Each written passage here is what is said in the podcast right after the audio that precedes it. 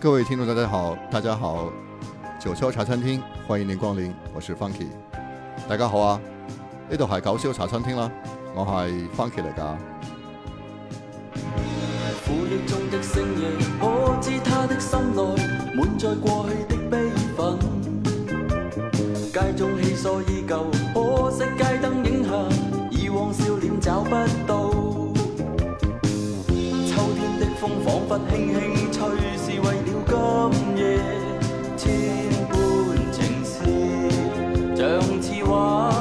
已褪色。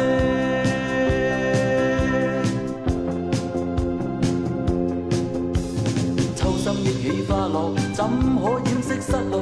看那眼泪已湿透。想起当天的梦，早于风中消逝，倍觉世界更冰冷。只想将悲哀尽幻化生命，最后残火在舞中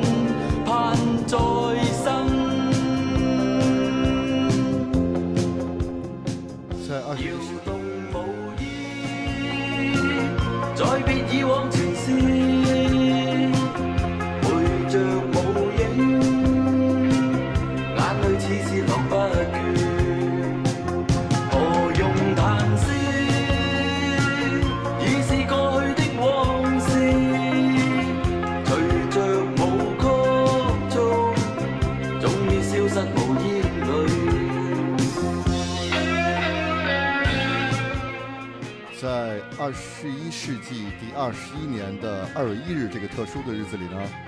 我身边坐着一位有多重身份的朋友，他是位化学老师、音乐老师、音乐人，也是一位资深的港乐爱好者吴建金老师。呃，大家好，我是吴建金。欢迎吴建金来到九霄茶餐厅。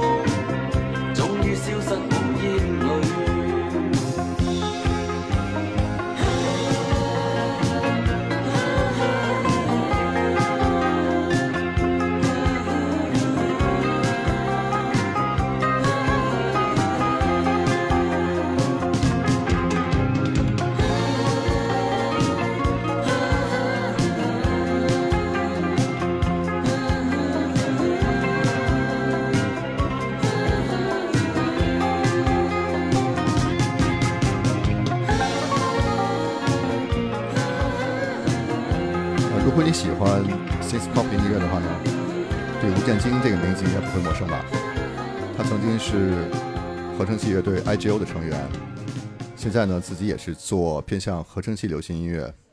所以我们今天呢，我们两个人为九霄茶餐厅选择的这个话题就是关于香港的合成流合成器流行音乐。在今天的节目当中呢，播放的音乐大多是由吴建金老师选择的，有几首呢是我选的。其实，在选歌的时候，我们对于有些歌是不是能入选，嗯，有过讨论、碰撞，也有分歧。所以这份今天的这份歌单呢，是我做九霄茶餐厅这个节目以来，呃，推敲过最多次的。节目一开始听到的是浮世绘的第一张专辑，第一张 EP 是吧？对，是他们还是最早期的阵容吧，是五个人时期的。一九一九八六年，对，对，就那个时期的浮世绘，好像和后面的不太一样，他们其实更像是那种 New Romantic 的风格。没错，我们一开始选的其实并不是完全的像 Synth Pop 那样的一个风格的一个歌曲，但是我觉得这首歌非常有气质，特别有那种八十年代的 New Romantic 的那种感觉。那么浮世绘乐队，尤其他的核心成员梁翘柏先生，也是呃这方面的音乐的一个先驱者。因为在那个时代，很多的呃香港的乐队还在用英文来唱这样的比较西化的音乐。那么梁翘柏先生是一比较早的采用中文来去创作那种带有西方那种呃 New Romantic 气质的那些歌曲。对五人时期的胡适会，除了梁翘柏之外，还有刘志远，还有其他几个人我就不知道对，还有麦振东是键盘手，还有陈德卫是贝斯手，还有一个鼓手叫做武维安。嗯，后来刘志远就是离开了浮世绘，又去加入 Beyond。对对，好像那个时候是梁翘柏去去读书了吧？我记得是他好像读电影吧还是什么，我好像好像是这样。对。然后之后后来刘志远又回到了浮世绘，又和梁翘柏组成了两人阵容的浮世绘。没错儿。那么我们今天其实开始没有选一个完全 synth pop 的，就是所谓的合成器主导的这样的一首歌曲。其实我想在节目的一开始呢，就是先说一下，因为我们所说的 synth pop 音乐，它并不是说呃只要是合成器写的音乐，它就叫做 synth pop 音乐。那么我们知道，其实八十年代的相当一部分的香港的流行音乐，包括欧美的流行音乐，它都是用合成器来去创作的。就是里边加入大量的合成器的色彩。没错，这种感觉像什么呢？像这个时代，很多时候，呃，我们说流行歌曲里面很多时候采用电子的元素，但其实它并不是电子乐，它就是，嗯，就就是流行歌曲。就是从它整个的架构来看的话，它不是一个以合成器为为主导的这么一种编曲方式。对，但在在那个八十年代的时候，即使是有些歌曲它是合成器来做的，但是它其实本身的那种气质，并不是我们所说的 synth pop。那么从我的理解来说，synth pop 音乐是根植于欧洲，尤其是英伦，在八十年代初期的时候，在后朋克运动还有 New Wave 运动下产生的这样的一种类型的这样的一个音乐，包括早期的 Human League，还有呃 Depeche Mode，还有早期的那些像 Soft Cell 那些 New Romantic，甚至包括 Japan，所以他们的音乐其实是承接了呃来自于朋克的那种比较简约的、比较有艺术气息的那样的一个风格。就比较简单直接的表达情绪的一种方式。对，这是很重要的一个特点，就是他们这些人，他们并不是我们说传统意义上的 musician，他们不是一个呃经经过非常严格训练的，用那种工业化、标准化的手法去创作音乐的也不是学院派出身的这样没。错，他们不是学院派，他们合成器在他们手里就跟朋克采用三个和弦是一样的，他们用一个手指可能就能摁出非常有意思的一个音色出来。所以，他的合成器对他们来说是一种实验的一种方式，所以他们创作的这批音乐是影响了后来的，包括流行音乐产业所产生、所创作的那些使用合成器的那些手法。但是他们自己的音乐并不是所谓的呃那种流行音乐，对，所以他们也没有用这种音乐来定义自己。对他们其实是非常有意思的，非常有那种开创精神。那么像梁翘柏先生这些这一代的，就是香港乐队潮的很多人，包括后面我们要谈到的像刘玉达，嗯，那些那批人，他们其实他们的根源并不是呃所说的那些传统意义上的流行音乐制作人，而是他们的根源来自于这些带有后朋克精神的这样的一种呃 New Wave 的这样的一种风格。是的。所以呢，下面一首歌呢，来是来来自一个，应该是在八十年代的时候，香港一乐队潮一个比较早期的乐队团体了，叫做凡风。对，这个乐队也我我也蛮喜欢的。他们其实，呃，风格蛮清新的，有一点这种城市民谣的感觉。但是他们也是采用了合成器创作。那么我所喜欢的，呃，他们其中有非常有有首歌非常喜欢，叫做《中国饭店》。呃，这首歌是描写其实关于移民潮时期的那样的一个关于华人在一个异地所感受到的这样的一种呃一种复杂的心情。啊，到他用的这种音乐元素其实很五声音阶的，但是他用一个非常漂亮的一个合成器的一个 hook 去勾勒出那种很华丽的一种带有东方色彩的音乐。所以就是他们是一个有东方色彩、西方人技术的东方乐队。他们对有那种对元素吧，有那种就是新浪漫啊、新 New Wave 的元素，但是他们的音乐其实带有一种对社会啊、对周围的一种关注，有一种民歌的色彩在里面，是很有趣的一个乐队。好，我们来听一下这首《中国饭店》。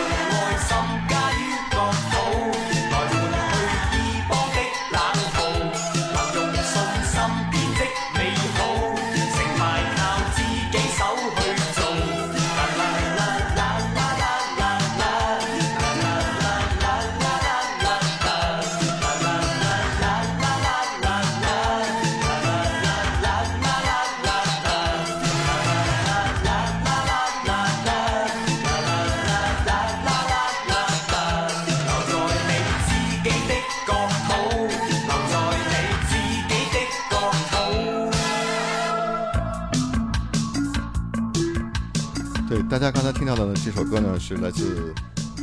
樊峰的《中国饭店》。对，你们可以听到在结尾的时候，他用那个 malimba 那种打法，其实非常像 Japan 乐队的那个那个处理。它里面那些吉他的那弹奏也是很有那种新浪潮的风格，经常有那种不和谐的音串出来。对，其实，呃，像樊峰是由欧新民和崔崔延德组成的嘛，对，所以他们其实也是开创了这种用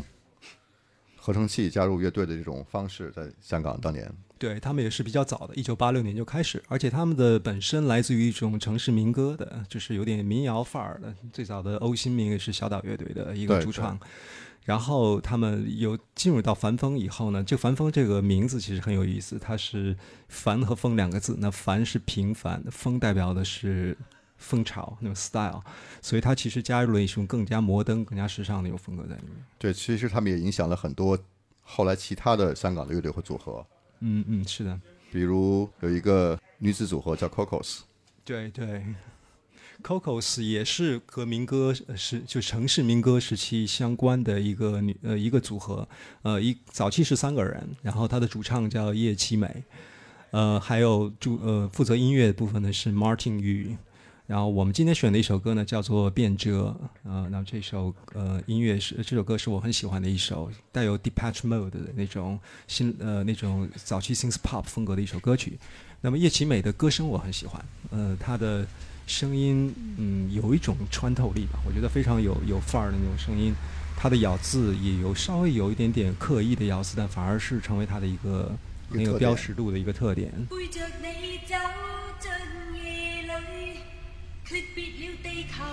所以我我很喜欢这个这个歌手。那这首歌也是叶启美这个主唱他自己作曲，嗯，作曲的一个作品就。他们自己创作一首歌曲，对，呃他们的歌曲都是原创。对他们歌曲都是原创的。对，好吧，来我们我们来听这首《变折》。嗯。背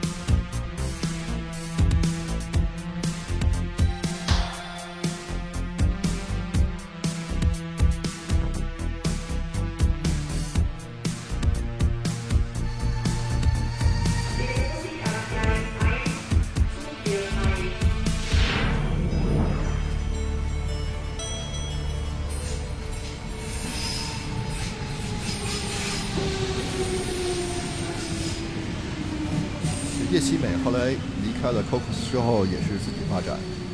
对，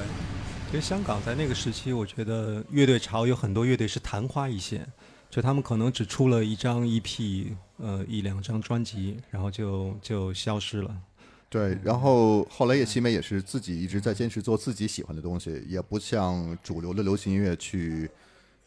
去迎合市场，是吧？对他这这种态度一直保持。而且好像也是有过自己自费发唱片、自费宣传的这种这种行为。对，据说好像是在国外，好像对对，他好像后来唱英文英文歌居多。对，然后呢，这张专辑的名字其实很有意思，叫做《我们都是人》，是是是叫这个吧？我我不太记得，但是反对没错没错，我记得我记得是对的，我我们都是人，对对 这这名字太怪了。然后是他们的第一，这是唯一一张专辑，是一九八九年出，但这个乐队其实在一九八七年的时候已经推出过一张很成熟的 EP。然后到一九八九年的时候才完成了呃这张专辑。然后我看了这张专辑的一些介绍，我觉得其实很有意思。它里面的当然作曲基本上是他们，除了有一首歌是翻唱，呃，但他们作词人很有趣。他们作词人其实来自于不同的这样的领域，就是你会看到像你会看到一些名字，就是一些出现在主流的词坛的一些名，比如嗯比如潘伟元啊，还有什么这样的人。所以我在感觉，在香港那个时代，其实他们对就是那些所谓的职业音乐人，他们其实并不是分得很清楚，我是做流行还是做另类音乐，他们有一种特别强的一种渗透力。对，可能那个时代呢，香港的音乐市场也是很宽松的，给大家创作创作空间也是很宽松的。对对，所以呢，他们会和和主流的一些填词人，包括和主流一些制作人，他们会有一种冲撞。我觉得这是一个非常对自己的这种另类的独立音乐是很有帮助的一个做法。而且他也有很很大的自信，就是认为我做这种音乐是在香港是有市场的。对，确实当年也是有市场的。是的。好吧，那我们来听一个主流的歌手的歌，好不好？没错，下面我们要放的这首歌是林忆莲的一首歌。那么林忆莲是我非常喜欢的歌手，嗯，然后林忆莲，嗯，我更喜欢她早期的，然后早期的早期的作品。那么这张呃这首歌选自她早期的，可以说是在嗯、早期林忆莲的巅峰之作吧，叫《灰色》，是她的一个代表作。然后它里面的一首歌叫做。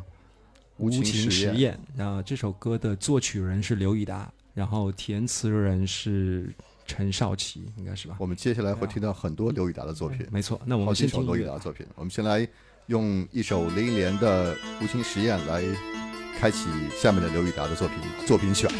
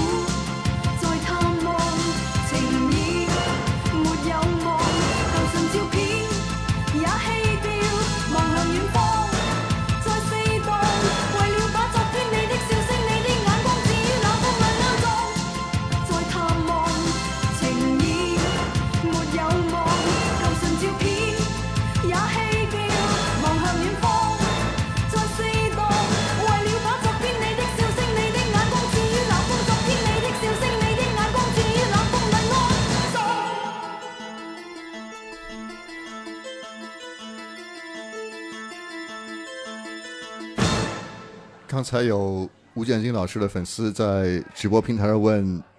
吴建金老师是不是在九霄的直播间？他是在啊，你现在过来还来得及，我们还没有那么快结束，刚刚开始。来给我们讲讲这首歌吧，吴老师。嗯，就是当然，我我们已经听到了刚才林忆莲的那种唱腔，她根本就不像一个主流歌手，好像林忆莲就是前。前面他早期和后面的这种发声方式啊，这些风格都不太一样。没错，就是因为我们知道八七年之后，林忆莲就紧接着推出了有应该是徐源老师来做监制的那个三张非常著名的都市触觉系列。那么在那个系列里面，林忆莲的就是非常成熟的一个都市女性的一个形象被塑造出来。但在这之前，我们我们能感受到一个非常青涩的一个林忆莲。对，刚刚出道有一点青涩，然后有一点冲动的那种林忆莲。没错，然后这首歌是刘以达的作品，然后刘以达采用了一个其实很有 post punk 嗯这样的一种冲击力的作品，然后里面又加了非常标志性的 synth 的那种 loop 在里面。那么林忆莲配合她的这首歌所表达出来的那种情感是非常冷峻的，所以我觉得还是非常很适合这首歌的一个就也很适合当年的林忆莲。对，而且这首歌其实很考验唱功，你知道在那个副歌的地方，他的那种顿挫有力的那样的一个非常像像疾风骤雨一样的一个一个唱法，节奏的把握非常有力量，很有爆发力。是的，那么刘以达呢，其实除了给自己的乐队做做音乐之外呢，也给帮助其他的很多音乐人要做过歌，比如许冠杰，歌神啊。对对，对，许冠杰有一首歌呢，也是刘宇达为他写的，也是陈小奇作词，是的，这首歌叫《我是太空人》。是来自许冠杰在一九八八年的专辑《Sam and Friends》当中。我们来听一下这首《我是太空人》。重重頭暈，朦朦胧迎着我飘近，機艙裏望向窗外，我心內失落也兴奋。痛了两拍上瘾头明白我不行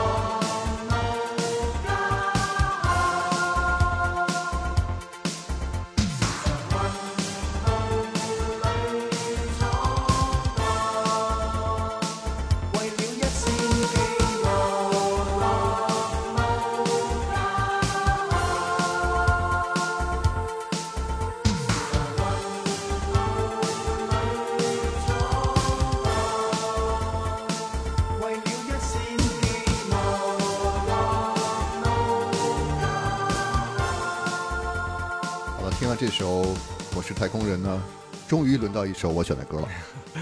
对，然后呢？但我我想之前插一句啊，就是这张专辑其实蛮特别的，因为我们知道那个许冠杰其实他的风格应该不是这样的。对，许冠杰的风格其实是一方面是那种，呃，讲一些人生的道理啊，一些感悟啊；另一种风格呢，就是那种很接地气的，没错，就大家的底层人的生活。那这张唱片对于许冠杰来说也是很独特的一张唱片，他邀请了不同的音乐人和他一起合作。嗯，那么之后我们还会再放另外一个我们特别喜欢的一个音乐人关于这首歌。然后这首歌其实，嗯，我还想再说一个，就是他的歌词很有意思，他叫《我是太空人》嘛。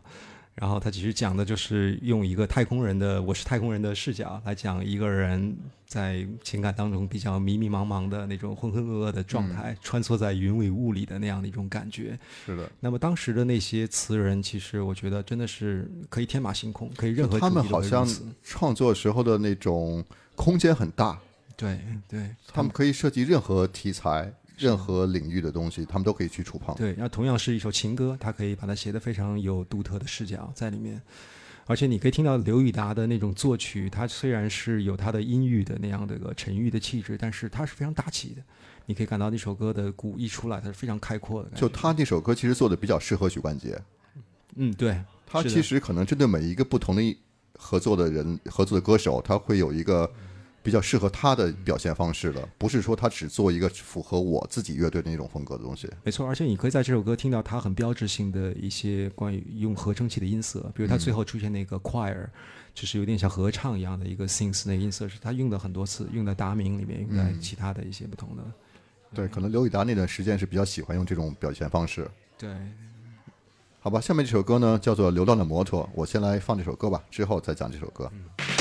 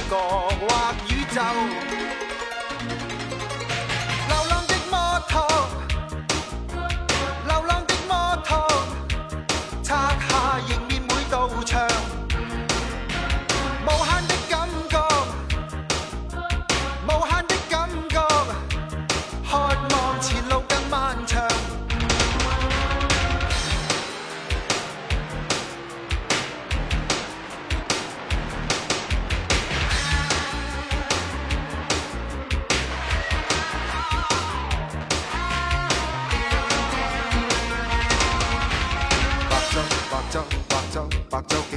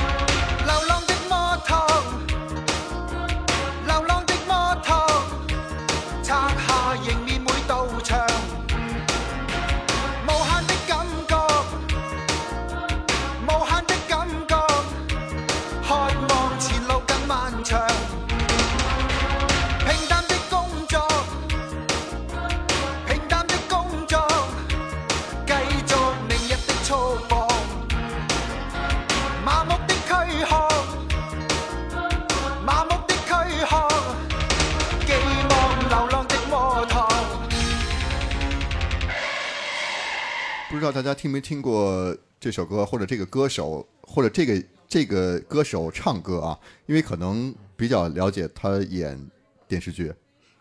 建经，你听过他以前唱歌吗？啊，我没听过，还真没听过。好吧，这首歌呢是林保怡唱的，是由刘以达作曲，刘志辉作词。嗯，他是林林保怡呢，其实在进入娱乐圈之前是位消防员，后来因为觉得消防员的工作呢比较沉闷，可能因为香港的呃环境比较好啊，很少发生火灾，他每天没什么事儿干，后来就去投考投考了警队，做过四年警察。他其实，在十三岁的时候就开始加班，就开始玩乐队了。然后十五岁的时候就成为半职业的鼓手，十八岁时候呢就正式成为鼓手。由于有音乐底子，所以他在结束了消防员和警察的工作之后呢，他经过唱片公司，还去唱片公司任过任职过统筹工作。后来呢，在一九八七年的时候，经呃演桃姐的演员介绍他入行，正式成为歌手。但是后来他就慢慢淡出歌坛，专心在影视剧方面了。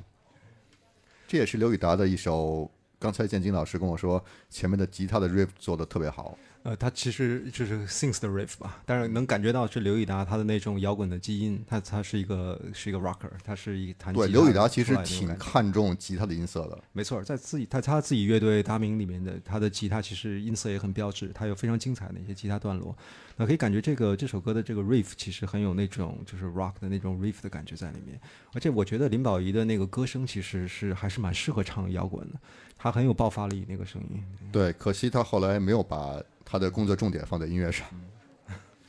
好吧，我们听了呃三首刘宇达的作品了。其实我们可在一开始选歌的时候选了更多的，但是我们俩觉得我们强行拉掉了几首，对有点像刘宇达的专场了。因为其实刘宇达他真的是上呃是香港比较早期的就开始去呃进入合成器这个领域的一个一个艺人。他最早期组的乐队包括他的那个东方电子乐的 DML 对 DML，还有东方电子乐 OEO，嗯呃，他都是最早去采用鼓机，然后和一些简单的合成器来创作。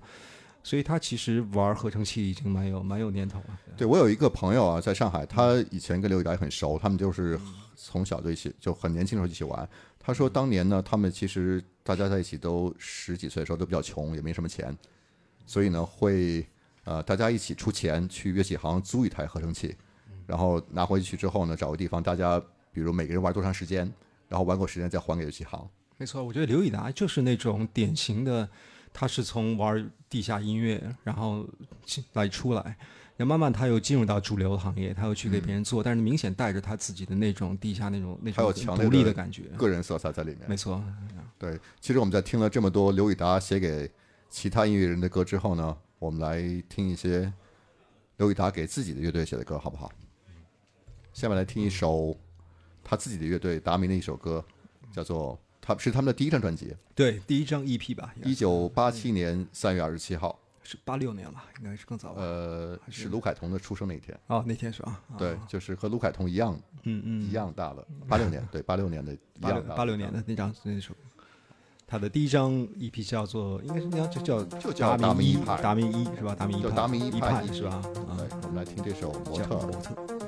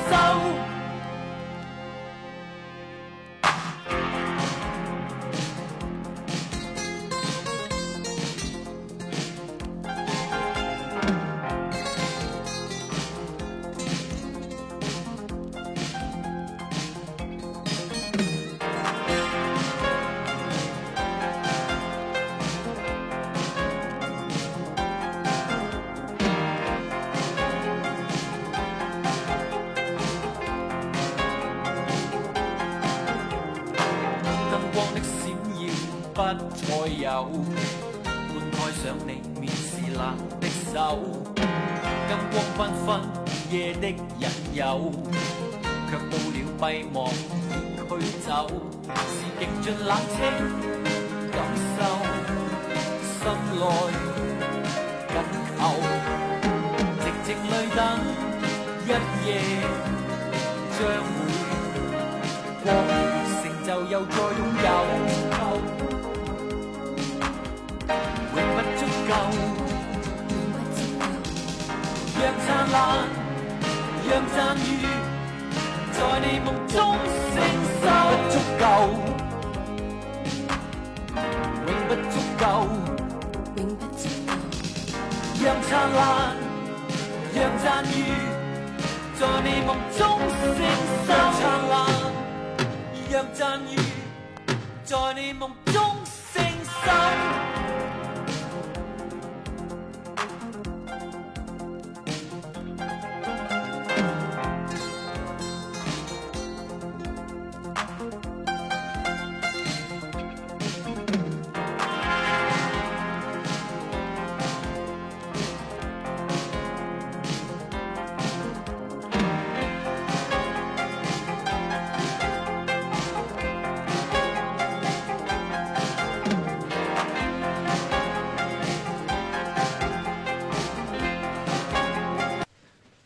这首《模特儿》也是一首他们不太热门的歌曲。对，达明有太多这种冷门歌曲，但非常好听。我们来再听一首冷门歌曲，也是达明的冷门歌曲，对对，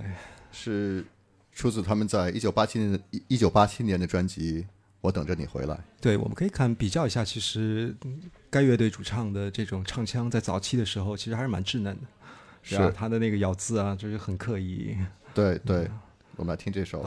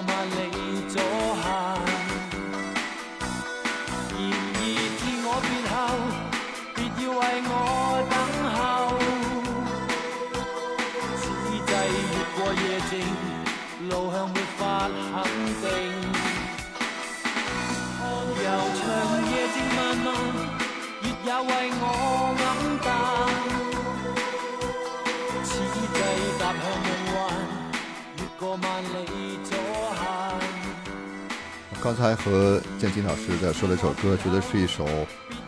很达明，但是又不达明主流的歌。没错，我觉得这首歌的旋律非常有标志性的那种达明的感觉，而且我一直觉得达明的音乐是特别能够反映当时的那种香港的那种感觉在里面。对，所以我之前也在节目中说过，我说我觉得在我心目当中有两个呃音乐团体最能代表香港，一个是达明，一个是软硬天师。对，没错儿。而且今天其实挺不好意思，因为我们放的很多歌儿都是挺丧的。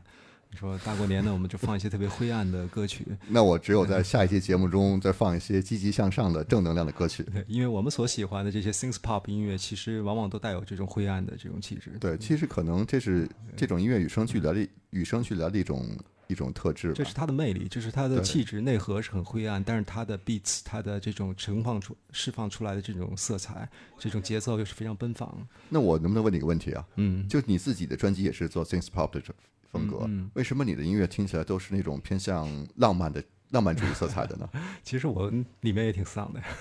可能我还没有听得那么认真，对读懂你的传递的信息是吗？对，但它是确实也有那个什么，也也有比较稍微甜一点的那种那种那种东西在里面。但我我觉得我追求的是更加的其实阴沉阴郁一点的那个东西。哦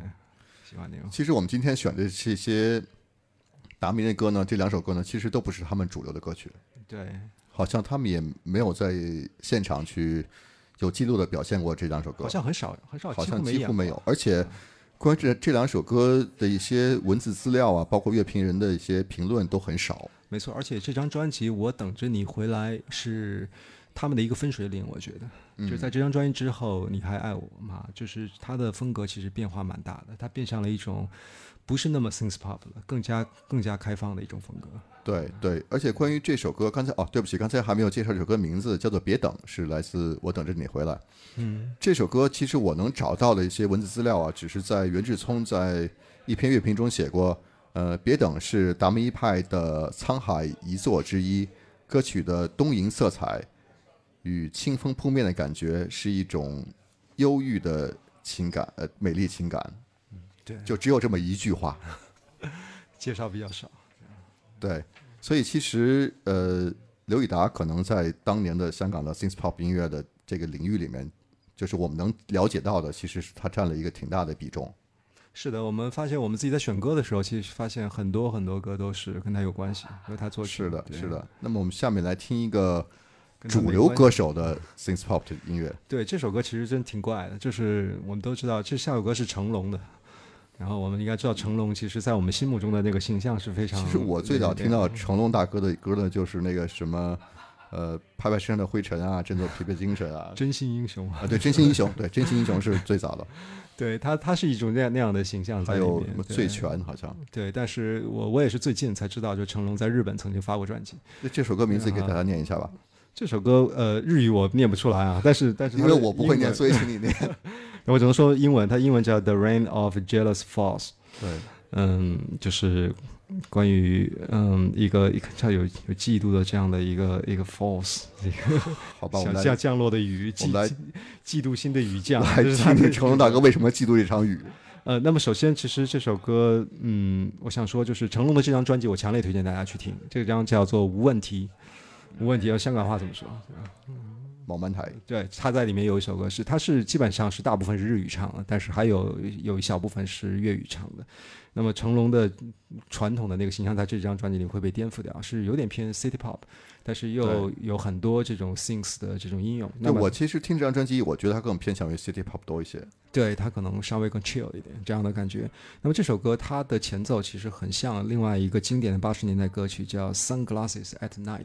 是一个加拿大的歌手叫 Corey Hart，他在八十年代的一个经典作品。那么这个作品其实有一个很非常呃著名的一个翻唱版本，是在两千年以后，是加拿大的一个电子音乐人叫 Tiga，、曾经翻唱过这这首歌。那么他的 opening 的就开始的这个这个 riff 也在这个无问题的这首歌中被用到了。对，其实你跟我说这个时候，我就听到的是 Tiga 这首版本。没错。好吧，我们来听这首成龙大哥妒忌的雨。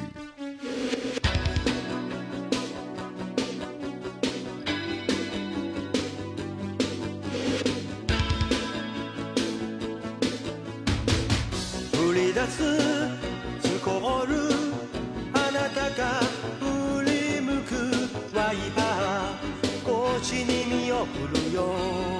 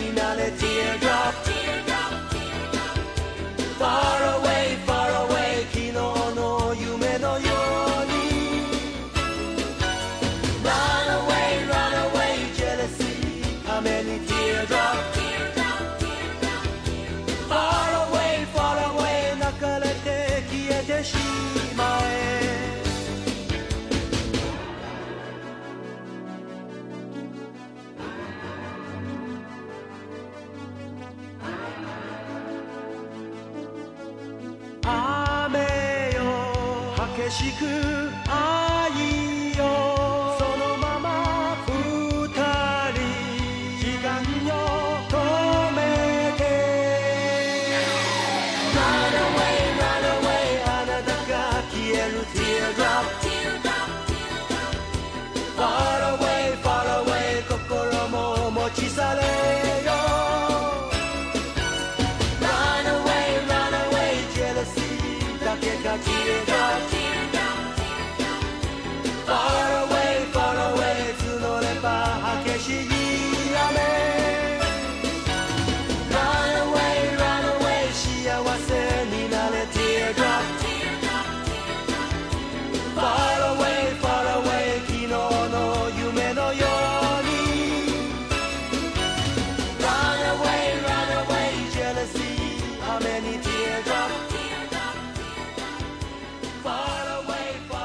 完这首成龙大哥妒忌的雨，嗯，对，你们可以感感到成龙的另外一面，然后能感觉成龙即使唱日语也是非常中气十足。对，可能和他练功夫有关系。而且另外我们可以说，就是真的是一首歌让一个一个唱歌唱者变得洋气了很多。本来他成龙大哥也很洋气，可以可以，赞同。对，东洋气有的老师说是东洋气，当年的成龙大哥很有东洋气质。对，好吧，我们现在呢，其实刚才听了很多刘以达的作品，嗯，那么在我们俩在选歌的时候，发现另外一个香港音乐人在 Synth Pop 这种音乐上也有很重要的地位。没错，那这就是周启生。那么我们知道，周启生也是非常重要的一个电子音乐人，在八十年代的时候，有人是经常拿他和刘一达做一个比较。但是周启生其实他的背景和刘以达还蛮不同的。刘以达是玩 band 出身的，他是一个地下乐队那种感觉出来。周启生是有点那种学院派科班的那种，他非常受到从小就受到非常严格的这样的一个训练。后来又拜师呃顾家辉，对，顾家辉的三个弟子，所以他在很年轻的时候就出道，然后呢参与了很多这种流行歌手的这样的制作，所以周启生他有非常高的一个音乐的素养。而且他起步也比较高。没错，然后周启生和刘以达的音乐虽然同样都是非常受英伦的，包括德国的一些电子音乐的影响，但是周启生的音乐你能听到他的音乐非常有那种很阴、很阴郁的内敛的那种感觉。对，在刘以达的呃那个歌曲中，比如说前面我们听到刘以达给许冠杰做那首《我是太空人》，就感觉你真的是在太空上去飞，他非常开阔空的那种。非常澎湃的那种那种情感。但是周启生同样也在那张专辑，就是许冠杰的《Sam and Friends》专辑中，为许冠杰作曲了一首歌，这首歌叫《神秘女子》。然后他的音乐里面就能听到非常非常的阴郁内敛，这是周启生有他的自己个人的很强烈的一个特点。好，我们来听这首《神秘女子》。那里面的那个 keyboard 是非常像那个 Depeche Mode 的一首歌，叫《Things You Said》。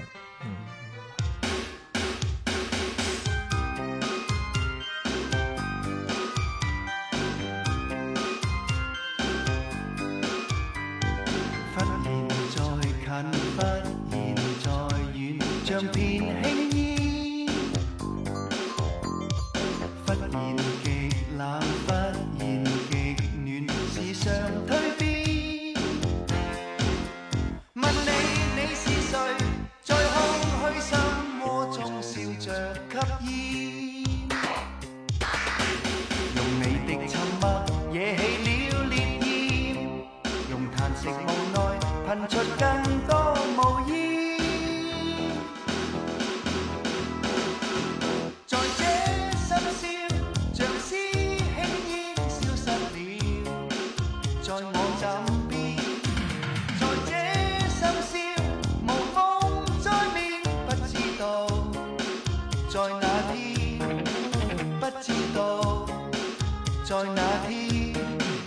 在现眼前。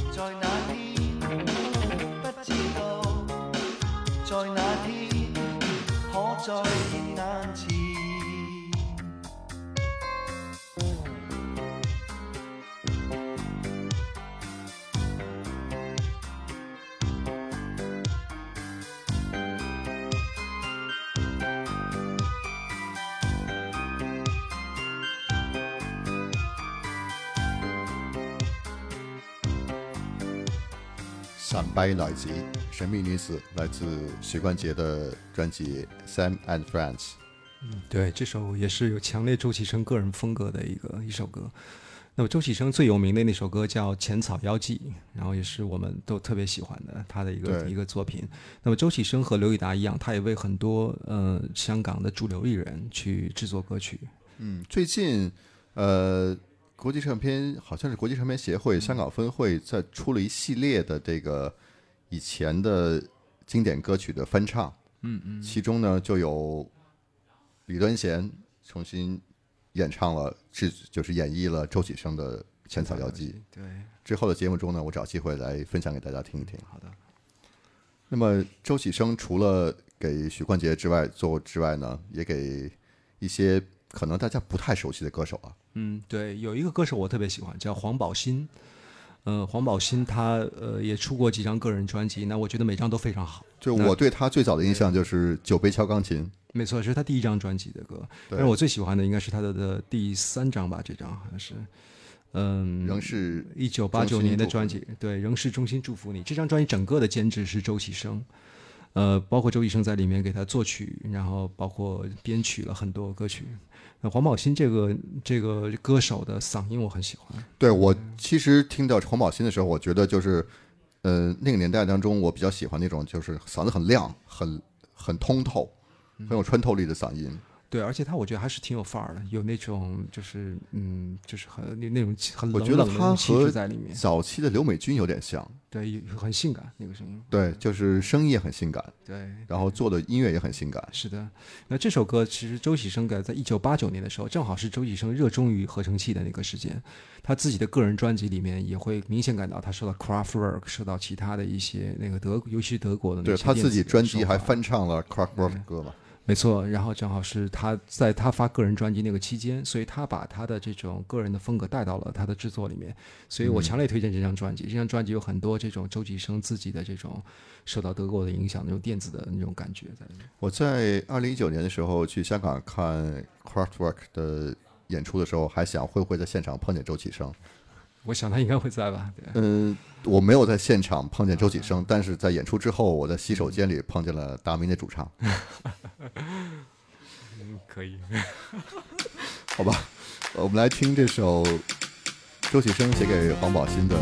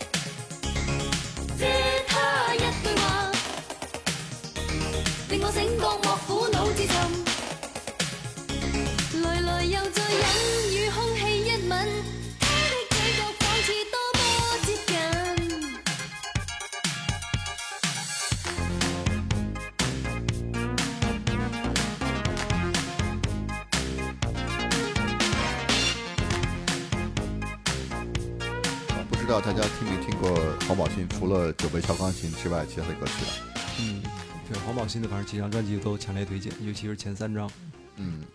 他后来好像就不再做歌手了，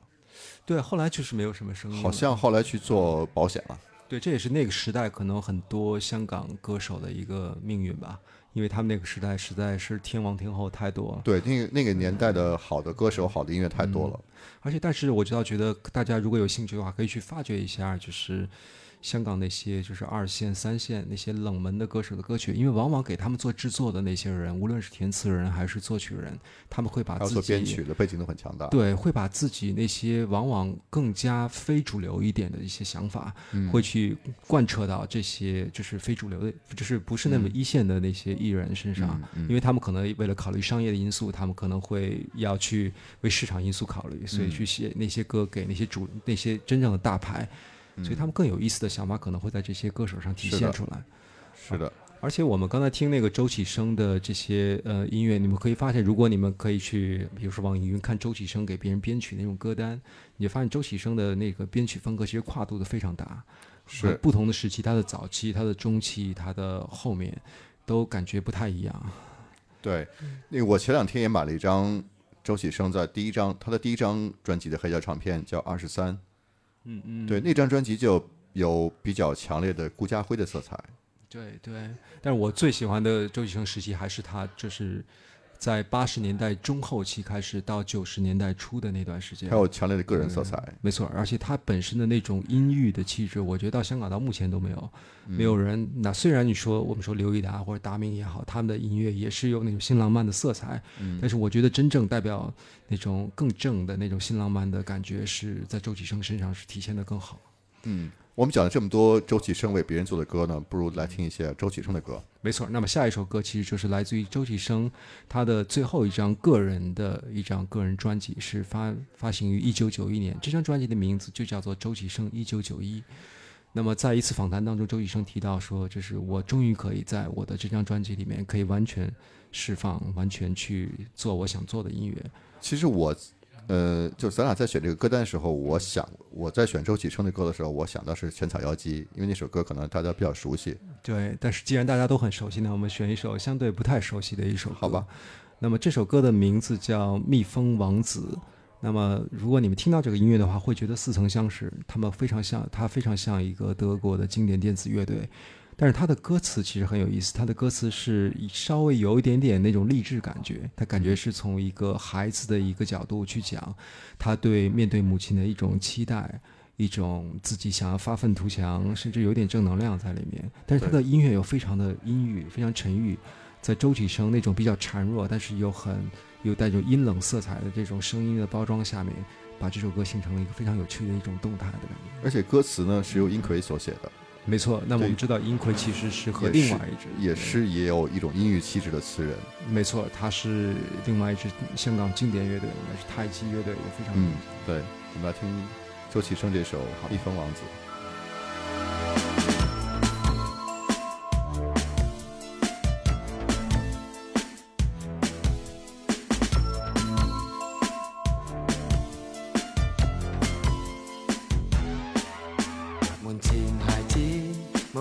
手抱，他的一笑带一点骄傲。然而孩子就是不知道，忧郁的眼，只因我羡慕。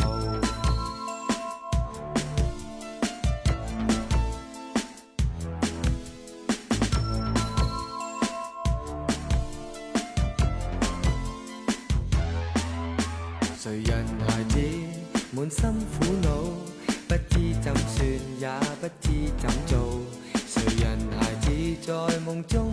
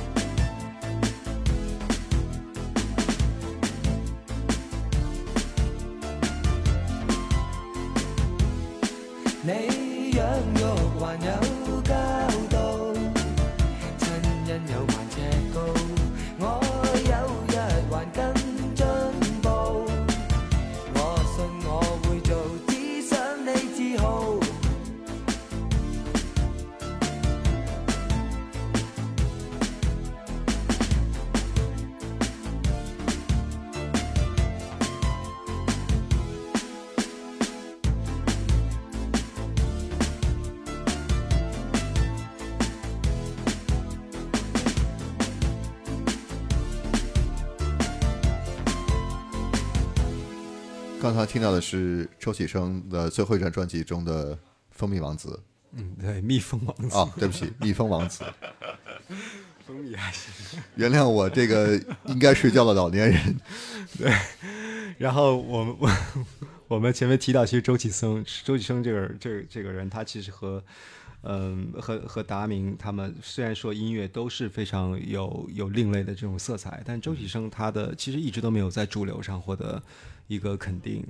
对他可能更适合一个做幕后一些工作吧。对他，我觉得是和他个人的那个气质有关，就是他太太那种内敛了那样的一个气质。对对。那么其实周启生呢，也和香港另外一个电子团体有过很多合作。对这个团体呢，大家可能都说如果说到香港的电子乐团体的话，可能大家想到的除了达明之外，还有一个很有名的电子团体就是 Ridas。没错，雷达是，其实 Radas 应该是出名都比他们要早吧，就是是最早的一个，就是在香港的主流界成名的一个独立的 band。呃，因为 Ritas 的音乐其实带有了，也很有很很有那种英伦的欧洲的那种电子的电子的而且他们也是两人阵容。对，而且我觉得两人配置真的是香港的一个标配，在那个时候，很多很多那种组合都是一个主唱，然后加一个负责作曲、负责编曲的一个人。然后我们可以说出很多对这样的 一个一个，嗯。这也是其实是受受到英国的这样的影响，像 Pet Shop Boys 啊，像 Soft Cell 啊，他们都是都是这样的一个配置。对，那你知道 Redas 这个名字怎么来的吗？雷达是应该是有一个夺宝奇兵是吧？是有一个。对他们其实以前请起的是这个叫 Indiana Jones and the Raiders of the Lost Ark，嗯，这个名字就是因为黄耀光和陈德章两个人都喜欢这个电影，但是他们在参赛的时候呢，在八六年的时候参赛的时候呢，那个主办方把他们的名字写错了，嗯，写成现在的拼写方法，对，对。所以他们就保留下来。对，对他们其实我觉得，如果你们听 Raiders 的音乐，他们比呃其他的一些当时的那些乐队潮的 band 音乐来起来，就是相对更有一种轻松感，就是它其实更适合于大家去跳舞，然后去跟着音乐去唱。就他们比他们的作品比同时代的达明或周启生都更甜一些。对，有有那种 hook，就是那种非常主流的那种像流行歌那种金曲的那种那种元素在他的音乐里面。对，其实如果让我选他们的歌的话，我可能会想到的是《传说》。嗯，对，传说它是很有中国风的音乐。对，因为前面那个前奏那个是是唢呐吗？还是什么？就特别有东方色彩。没错，然后 Raidas 一共出过一张 EP 和两张专辑，嗯，然后我们选择的是他的第二张专辑，呃，应该是叫《没有路人的都市》吧？好像是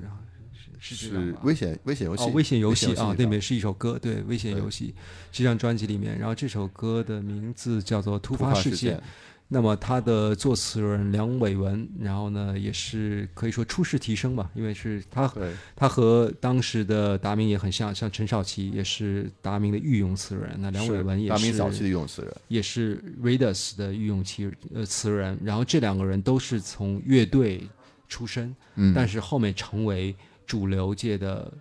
可以说可以独挑大梁的一种一一一一个一个身份在里面。嗯嗯所以他们呃，所以你可以看到，其实梁伟文其实在早期的时候是锋芒毕露的。嗯，虽然我们知道他写了很多很多这样的情歌或者什么，嗯但早期的他其实写的东西非常有棱角。嗯，可能和年龄有关系。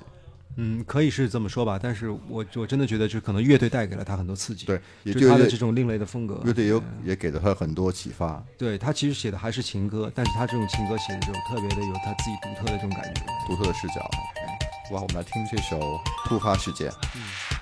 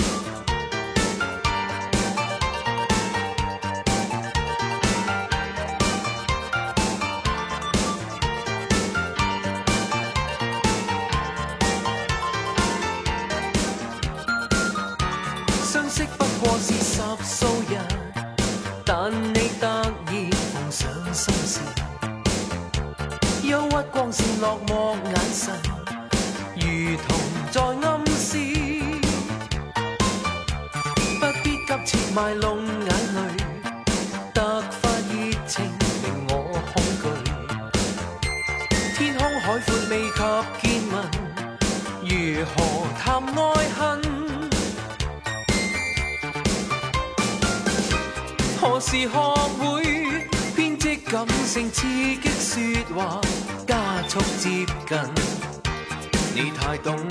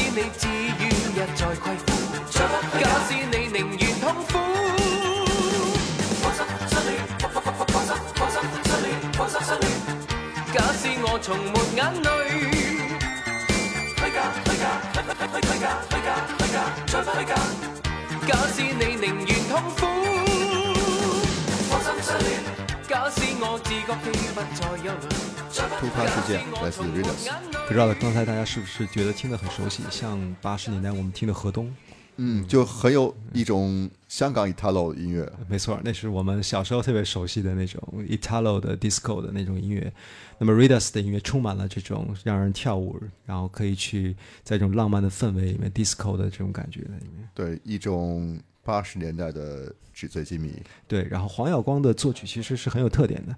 他虽然也同样是用的是 synth，但是你可以看到他在作曲当中，你可以听到的 A 段和 B 段那种标志性的用法，尤其 B 段的时候，经常会用一种对唱，对一种一种方式，然后会把节奏变得一种非常急促的一种感觉。嗯，而且黄耀光其实和达明的主唱是没有亲戚关系的，对，没完全没有关系。完全没有亲戚关系。对对，而且陈德章的那个演唱也是，我觉得也很有他的特特特色。对，后来我记得有一次，呃，前几年有一个演出的时候，陈德章又重新出来，然后唱了他们另外一首出名很有名的歌曲，叫做《清新》。对，然后陈德章在呃 Readers 解散以后，据说是两人不和，嗯，然后呢，因为合约问题还是什么的，然后不和以后，然后陈德章自己发行过个人专辑，但也不是特别成功。然后黄耀光到后面走得更加彻底，完全离开音乐。好像是信佛了吧？没错，最近他一直在弘扬佛法。然后我看过他的一个最近的一个访谈，也是若干年前吧，呃，看着还是蛮唏嘘的，因为我觉得他的才华其实还是嗯没有得到完全的一种施展。可能他选择了自己另外一个生活方式。所以 Readers 其实蛮可惜的一个乐队。好吧，那么我们接下来呢，来建金选的一首歌曲是来自梦剧院。对，梦剧院的一首歌。那我们前面放了很多，大部分基本上全是，呃，除了那个成龙那首歌，就是基本上都是香港呃音乐人自己的原创作品。那么我们后面会放一两首呃他们翻唱呃歌曲。那么我们知道八十年代香港乐手其实翻唱了歌手翻唱了很多很多国外的呃音乐呃我我个人觉得这种过程其实对香港音乐本身是有很很大的一个帮助。一个成长的过程。对，你可以想象，如果比如说我们在内地，如果我们有自己的乐队翻唱 The Cure，、然后翻成中文版，我打个比方，然后 Joy Division，然后你做成一个果可以拿版权的话，呃如果可以这样的话，如果你可以去翻一些很酷的歌曲，然后用自己的语言、自己的母语去唱出来，用自己的这种本土新诠释这个作品。对，可能会赋予它一种不一样的一种生命力，而且这种审美带给了大众，或者是带通过一个乐队来去传播开来，它会其实对对本土的音乐是有一种促进的。是的，就是建青这次选的这首歌曲《聊》，也是我在我自己的粤语歌 party 上经常会放的一首歌。对，这是一个翻唱 Italo 的，也算是一个经典作品，是 Italo 的一个创作人叫呃 Savage，他的一首一首歌叫 Radio，然后在乐里面是被翻唱成中文版。那么梦剧院是由两位女生组合的一个组合，那我们知道是香港产生了一些也是非常出色的一些女子组合，呃，包括之前那个 Funky 放过的那个 Face to Face 还有 Echo，嗯，还有就是梦剧院。那么梦剧院的两个人，一个是刘文娟，一个是李敏。如果大家看过最近的那个《拆弹专家》，然后他的编剧就是李敏。对，然后李敏和和刘文娟两个人都是香港中文大学的高材生，然后他们。呃，不但是有很好的一个两个人的声音去翻唱别人的歌曲，更重要的是他们都是填词人，他们把这些外国的歌曲拿过来，用自己非常独特的方式去填词。那么梦剧院的歌词是我个人很喜欢的，因为我觉得梦剧院的歌词好像是从一种个人的非常小的一个小女孩子的一个小的视角，去发掘出一些非常细节的东西，但是又能够把它展开成一个很独特的一种感觉。就很敏锐。对，它是就是从小的东西去挖掘出来，但是又有点出其不意的给你的感觉。那么这首歌叫《乐》，这是那个我们说的那个叫那叫什么字？吃了就是吃了哈，就是那个乐乐字。那么这这个字非非常怪，然后这个名字，然后他讲的就是一个女孩子，一个女孩子第一人称视角，讲她坐在公交车上，然后看着窗外。然后在夜晚回家的时候，然后慢慢就睡着了。然后睡着的时候梦见一个非常荒诞的，像一个黑色又黑色荒诞的一个一个局面，有个小丑过来，然后呢就讲这样的一个一个一个情节，是很很很有趣很有趣的。但是它其实是从一个很细节的一个场景当中，要引申出来一些非常独特的东西。嗯好，那我们来听一首《乐》，希望大家今晚上也能做一个美梦。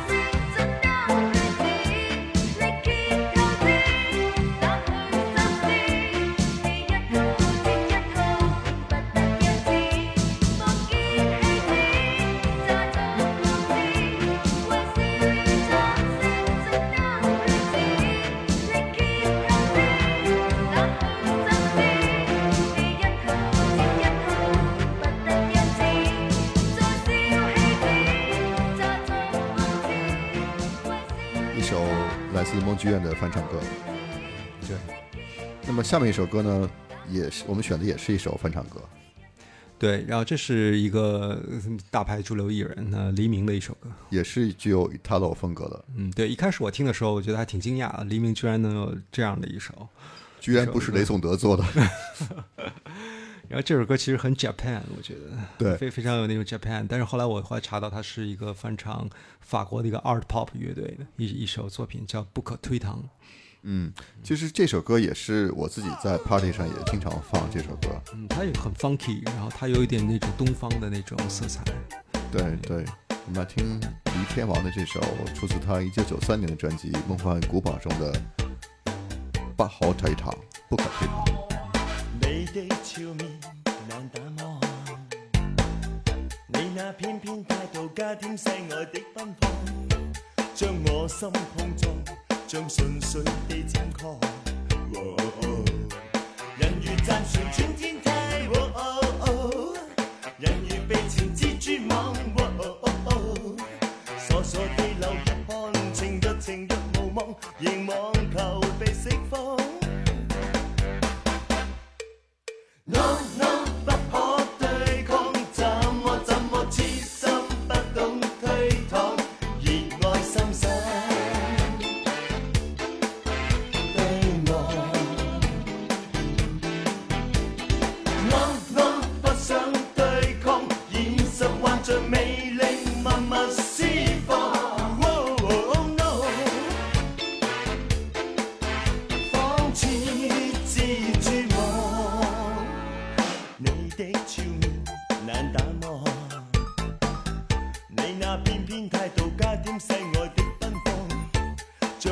心碰撞，像純粹地佔狂。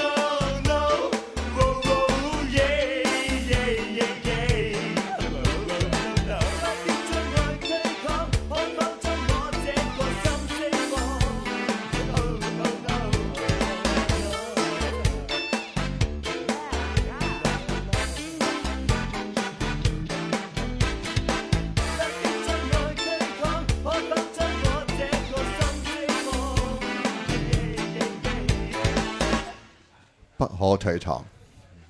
不可推搪，来自黎明的嗯，对，是我特别喜欢的，可能最最喜欢黎明的一首歌吧。这首歌编曲是唐毅聪做的，呃，他应该是哦，很多时候香港的那个就是会会看到唐一聪的名字，或者看不同的人名，他们说是编曲人，那其实他们其实就是按照按照原来的编曲，然后自己又做了一个新的版本。对，但其实唐毅聪也是一个很了不起的编曲人没。错没错，但是他有些时候往往会加入一些个人的一种风格在里面。嗯，就当年其实我看过有一些呃报道说，很多太极的歌说是太极全体人来编曲，但其实主要是由唐毅聪或者 Joy Chang 邓建民来做了。嗯，没错，像像一些乐队里面，其实他的一些骨干成员后来也成为主流的一些编曲人。你可能就是也帮其他的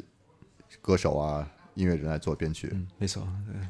好吧，下面一首歌呢，可能大家在网络平台上是找不到的，嗯，来自这首歌是呃，我认为是呃香港比较重要的一支 synth pop 乐队，叫 Minimum。那这个乐队其实呃 Funky 是比较了解的，可以做一个介绍。嗯哦，Minimal 其实是一个在成立于上世纪八十年代的，最早的时候是由艾瑞安、雅利安和最早时候是由雅利安和另一位成员叫艾伦他们来组成的。那么之后呢，雅利安哦，之后艾伦去了加拿大念书，对，所以呢，还有 Jimmy Lock，还有其他几个呃对，Timmy Lock 和 Johnny Lock，对对但是后来有一段时间是一个人的阵容。对，那么我们前面提到的，包括刘以达也好，还有周其生也好，他们的背景其实并不完全是电电子的背景。呃，刘以达是一个玩 band 出身的这样的一个一个背景，然后周启生呢是一个做比较嗯、经典的那种编曲人的一个编背景。但是 Minimum 乐队它是一个非常从头开始就是一个电子乐的一个一个背景。那么 Minimum 是我我我听到的这些香港的这些呃 synth pop 音乐人里面做的非常非常具有西化特色的一个一个音乐。那么这首歌我们要为大家播放的呢叫《惶恐之泪》。呃，《惶恐之泪》我们知道有一个英国经典的 synth pop 乐队，早期的时候是 synth pop，叫呃 Tears for Fears 啊、t e a r s for Fears 如果呃把它翻译成中文的话就是惶恐之泪。呃，Minimum 在这个乐队发展历程当中，也经历了不同的阶段。嗯，早期的时候，早期的时候是前面呃，Funk 已经介绍了，是大概是一个四人的一个组合，非常正统的一个 synth pop 的一个风格。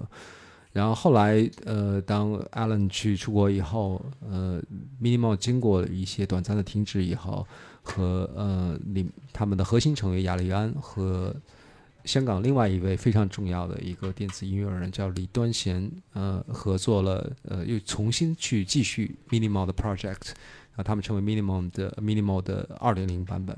然后 Minimal 一直活跃到可以说是二十一世纪，包括在近年当中也也一直是，呃，有演出去参与，然后不断的会推出新的作品。嗯，直到亚利安，呃，在应该是去年吧，去年二月二月二十四号吧，我记得是。对，然后亚利安在去年二月份的时候去世了。对，然后他们的作品就没有了。然后其实我们在网上去查 Minimum 的作品很难，非常难。Minimal 其实是香港的独立电子音乐很重要的一个乐队，对，团体。但是他们很可惜没有留下一张，哪怕是就说正式发行的一张一张专辑。他们有早期的一个小样叫做《以心电信》，这是他们的第一张早期的那个 Minimal 的一个卡带。呃，是以 YMO 的一首非常著著名的一首歌曲，叫《以心电信》，然后取名的一个作品。后面也有不断的推出过单曲，或者是为嗯，比如说呃达明一派的主唱，还有呃包括陈珊妮等等他们做的一些编曲编曲的工作，但是他们自己并没有留下一个真正属于自己的一个大地。对，我记得呃，好像是在二零一七年的时候，香港本地江音乐节，那么 Minimal 呢，嗯，当时是有一个四人阵容出现的，嗯嗯，就是的有艾瑞安、雅利安、对艾伦叶叶海胜，对，还有李端贤，然后他们还有一个鼓手，就是贾英人和哈的鼓手费仔明。没错没错，对，肥仔明本人也是经常在达明的演唱会中担任鼓手。对的对的。好吧，聊了这么多，我们来听一下这首《惶恐之泪》。呃，这个这个其实音源我们找到是非常，也是不是从平台上，我们平台是找不到的，然后我们也是在油管上面，然后去找到了他们过去的这个录音。对，其实这首歌其实是我后来问过一次 Alan，我说这首歌是不是你和艾瑞安一起创作的？他说，应这首歌应该是他在离开了香港去加加拿大念书之后呢，雅莲自己一个人时候时期创作的。但是我们听到这个版本呢，是由叫 Minimal 二点零版本，就是李端贤加入 Minimal 之后，他们再重新录制的这个版本。嗯嗯。「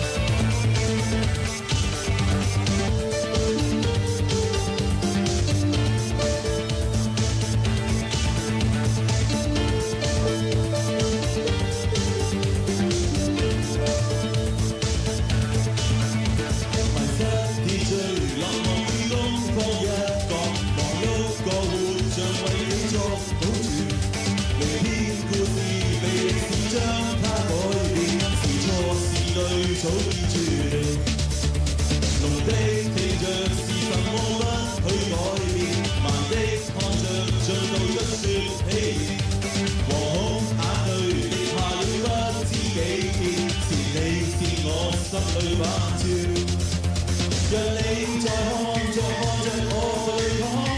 哭泣之中想找到真的我，吶喊着世上那自閉目光，應開啟封鎖中思想的網，讓你再繼續看着我淚淌，衷心理想也得不到釋放，環繞着我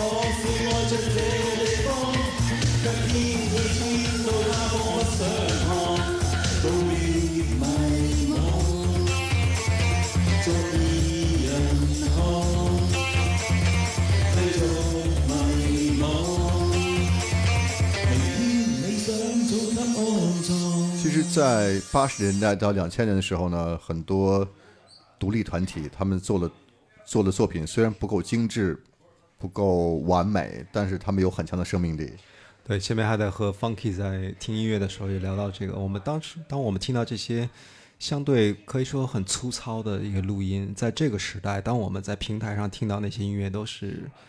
各种各样的音乐，你想听到的就可以听到，基本上只要你知道它，基本上你都可以搜到，而且你可以相对用一个比较好的音质，可以听到它。当我们在听到这些地下小样的时候，这种新鲜感，这种粗糙的这种感觉，反而是很珍贵的。对他们是一种有一种油然而生的，就是发自自发自内心的一种一种能量在里面。那我们说 minimum 为什么很重要？对于他的音乐，因为我们可以知道，他们不是一个从一个 band 从一个吉他出身，然后我们去用电子乐的手法去修饰我的这个这首歌曲，他们是彻头彻尾的是一个电子乐的一个感觉在里面。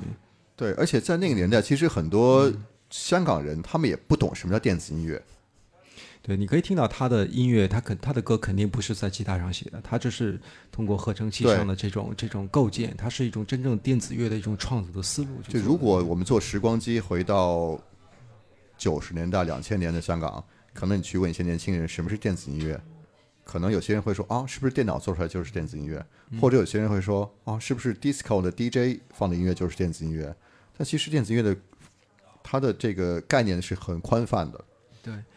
对，然后在香港，其实有和其实，在任何地方都一样。我觉得在在内地，在任何城市，嗯都是有这么一批人，他们的音乐或者他可能有这么若干个音乐人，他们不以说乐队你要去一定要去演出，或者是你一定要去出唱片，或者得到大众的一个认可为目的，他们就是完全喜欢某一个类型的音乐。那么我们在香港其实发现有也有这样的音乐人，比如说下面我们要放的这一个呃音乐人，这个叫连氏连氏连氏，我也是最近才发现的，他是呃早期在九十年代的时候一个香港的可以算是 dark wave 或者叫做 cold wave，、就冷潮或者暗潮。呃，一个一个呃乐队叫 Lorn，是 L O R N，这个乐队的一个主唱叫 Punchy，然后他的呃自己的艺名话叫连氏，他自己做的一个一个个人的 project。呃，在网易云你们可以找到他的专辑，叫做《回转木马》，只有三首歌。对，只有三首歌。那他的音乐让我想起了早期的内地的呃一个我很喜欢的音乐人叫华子，嗯，然后华子的音乐我觉得他非常有那种气势非常像，有对有那种很颓唐，但是有那种很深刻的那种浪漫在在里面，但是相当的那种唯美和内内敛的那种感觉，让我感觉像早期的 Japan 乐队的一些慢歌的一种一种色彩在里面。对，就有一种美的凄凉的感觉。对这种音乐就是。你它可能不会有什么金曲在里面，但是它永远是唯一的，就它是非常，呃，属于很私私人的个人的这样的一种感觉。那么这首歌我们选择就是呃它的这个三只有三首歌的一个 EP，呃叫这个 EP 名字好像就叫《回转木马》，对，回转木马，然后它的最后一首歌叫上追人。对，我们来听一下。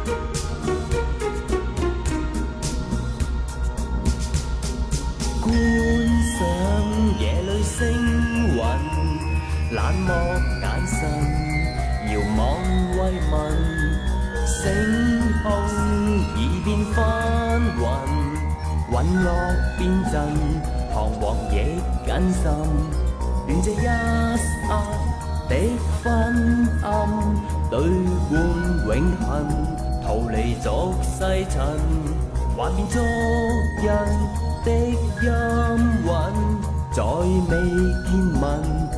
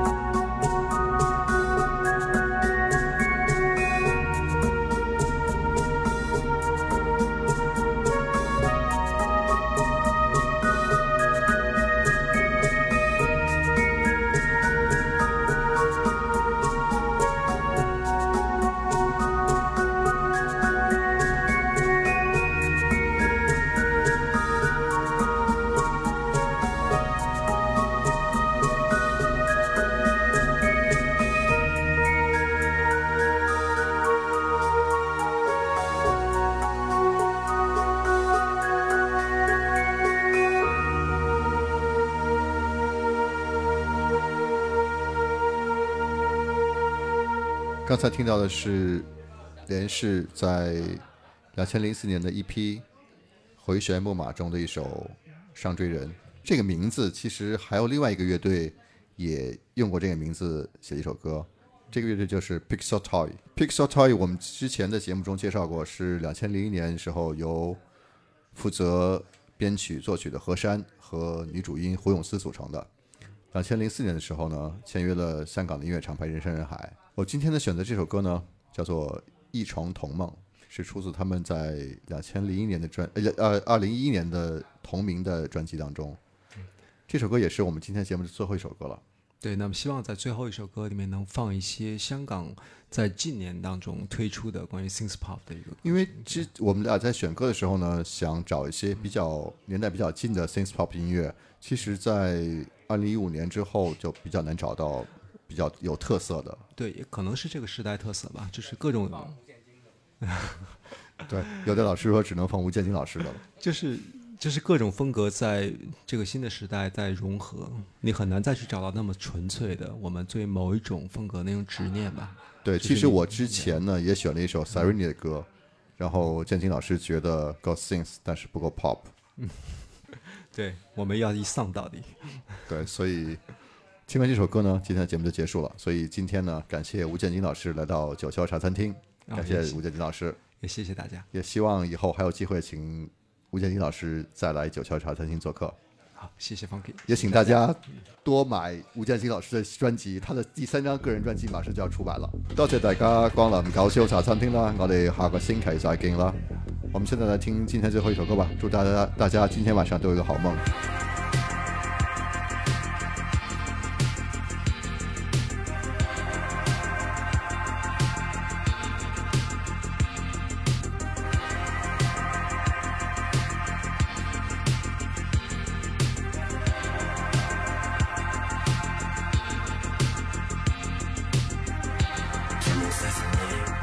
喜